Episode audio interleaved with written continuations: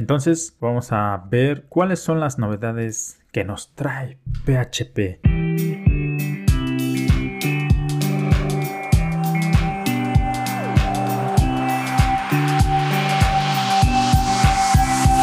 Recientemente, cuando salga este podcast, el día que se lanza PHP es el 26 de noviembre del 2020.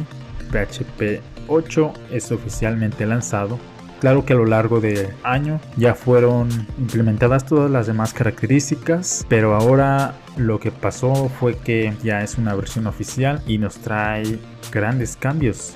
Esta versión definitivamente ha, sido un gran cambio a lo largo de los años de PHP y quizás ha sido el mayor cambio en toda su historia. También has de saber que muchas funciones han sido deprecadas y se ha agregado funcionalidad en cuanto al rendimiento y más que nada lo que trae este lenguaje son nuevas features para el programador, ¿no? para que se haga más fácil la codificación y hay bastantes características interesantes pero quisiera mencionar de PHP 7 características que ya estaban en desuso y que ya han sido eliminadas por completo de PHP 7 a PHP 8.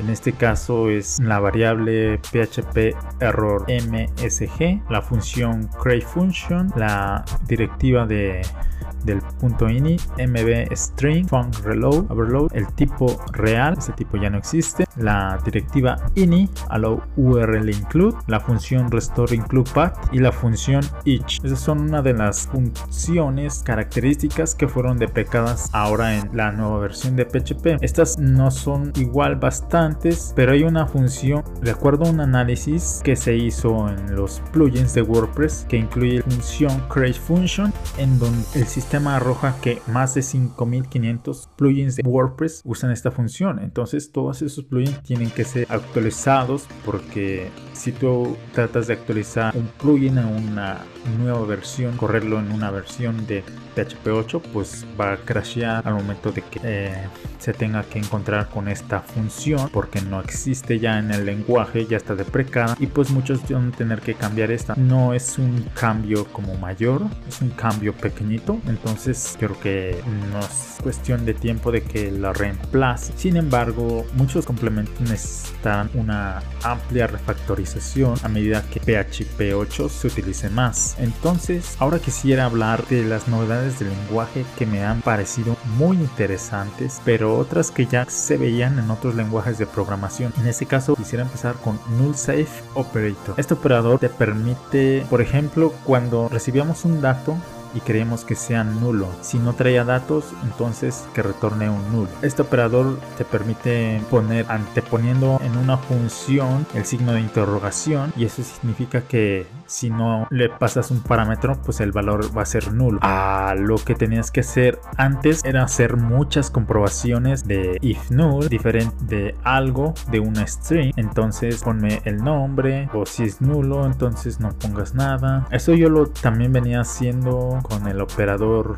ternario, pero hay otra nueva feature. Bueno, no es una nueva feature, ya es de PHP 7.4 me parece, pero en este caso te permite hacer el null safe operator y que si recibes nulo que te ponga un valor por defecto y la aplicación continúa. Otros features son los name arguments y este feature te permite ponerle nombres a los argumentos para pues eso pasar los argumentos con un nombre sin un orden específico y que la aplicación lo reconozca sin importar el orden. Esto sigue una nomenclatura clave valor como si fuera un JSON que le pasáramos, pero en este caso no lleva los corchetes, es así tal cual le pasas los parámetros con clave valor, name, ID, el parámetro que le tengas que pasar con su nombre. Pues es permitido, pero tal vez no es como buena práctica poner todo en desorden en donde se tiene una funcionalidad. Pienso que cuando como hacer lo que se llama polimorfismo, que mandar una función que tiene diferentes comportamientos dependiendo cuántos parámetros reciba, pero en este caso tú le pasarías uno, dos y no había problema, ¿no? Porque el orden no, no importaría porque si le pasas uno, pues los demás se mandan como preseteados o nulos y ya tú tendrías que eh, desarrollar el comportamiento interno sin afectar las variables. Es interesante. Eh, yo utilizaba más o menos algo así, pero preseteando un object, haciendo como si fuera un Java Bean, le creas un objeto y este se lo pasas como un objeto con todas las properties y entonces ya llegan ahí con un name, lo desestructuras y ya pasas cada name como si fuera pues eso un parámetro, pero al final tienen una clave de valor y si no hacen match pues no, no las encuentra. Pero pues esto pues sirve para hacer ese refactoring. El static return time es un nuevo tipo que teníamos self. En este caso es que una función te retorne un estático para que la puedes usar dentro de pues de la función. Tú extiendes ese estático. Ese estático está disponible en otras al heredar de otra clase tú dispones de ese método y ya está. Es lo que hace este return type class object. Este feature nos permite retornar la clase completa solo anteponiendo dos puntos, dos puntos dentro del objeto, la variable, la instancia, el método y al final ponerle dos puntos, dos puntos class y con eso nos retornará el namespace completo de dónde proviene esa función, esa instancia, esa variable, a qué clase pertenece. Union Types, esta feature te permite permitir a una función o una variable definirle que reciba valores tipo in y float y esos son los tipos que puede recibir y al momento de, pues, de declarar recibes el parámetro y sin si es in o float pasa sin problemas. Y pues creo que sí le añade algo de, novedad en algunos casos. Yo creo que esto es importante ya que a veces PHP es demasiado flexible. Cuando no le defines un tipo pues te permite recibir todo tipo de datos no pero si ya tienes como que datos específicos de que puede recibir pues está perfecto veamos otro nuevo feature. True expression pasa de ser una declaración a expresión sirve para mandar excepciones. El MTK ya no necesitas instanciar la variable si no la estás usando. Cuando haces el try catch exception tienes que definir una variable. En este caso si no la usas pues no la, no la defines y ya está. PHP en tiempo de compilación no te va a decir tuviste un error porque no definiste la variable aquí no entonces aquí tenemos otra que son los attributes. Cuáles son los attributes Atribuirse algo como hacer documentación dentro del código, pero en este caso se supone que es más declarativo, más funcional, pero aún no entiendo bien qué hace esta parte de attributes. Constructor Property Promotion. Ah, este está interesante. Lo que pasa con esto es que ya no tenemos que hacer la instancia de las variables. Cuando declaramos las properties de una clase, las declaramos hasta arriba. Luego en el constructor volvemos a declarar esas variables y las seteamos private string igual a this.id y eso ya no lo tenemos que hacer simplemente lo declaramos una vez dentro del constructor como las definirían private string id private string name private string age y simplemente al definirla ya tenemos construido todo el esqueleto ya no tenemos que hacer la asignación del eso está interesante. Al final esto es sugar syntax que por debajo está haciendo lo mismo pero nosotros nos ahorra ese trabajo. Match expression match expression es una alternativa sentencia de control switch, pero más simple. Me parece interesante. Defines como un objeto y dentro de ese le defines lo que vas a recibir, el key, el value. El key va a ser el mensaje que tú le vas a mandar y el value va a ser como la respuesta que vas a ejecutar. Y aquí este match expression, al final, si tú no defines un default, no importa, no pasa nada, no crashea, simplemente no hace nada y ya está en el Switch tiene que hacer eso, pero igual es un poco más complejo y a veces tiene solo como sentencias que son muy cortillas, pero son bastantes case que tú tienes que mostrar y no necesitas bastante código que al final termine siendo un poco ilegible, pues tienes esta nueva alternativa de Match Expression. El nuevo tipo mix es como no pasarle un tip, pero cuando trabajas con tipos tienes que definirle qué tipo de dato vas a hacer. En este caso el mixer te va a permitir todos los tipos hay como varios memes de cuando TypeScript, cuando le definías tipo, pues ya está, ¿no? Pero si no le definías, no querías como romperte la cabeza pensando en qué tipo es este dato, le ponías any. No me acuerdo si es any o, cuál es el tipo en TypeScript. Entonces hay ya que a todos, a todos en TypeScript le ponían any, any, any, Y ya, si alguien lo usa va a ser como una mala práctica, que lo va a empezar a poner en todos lados, pero tiene algunas ventajas. Bueno, otro feature que tenemos son los trailing comas o comas finales, que ahora lo que hace es que nos permite pues poner comas al final de los parámetros dentro de una función. Yo creo que porque a veces hacemos copy-paste de las variables, por eso y, y luego nos marcaba error de que le dejábamos una coma. Creo que por eso pusieron este feature. Más allá de eso, no sé qué otra ventaja tenga.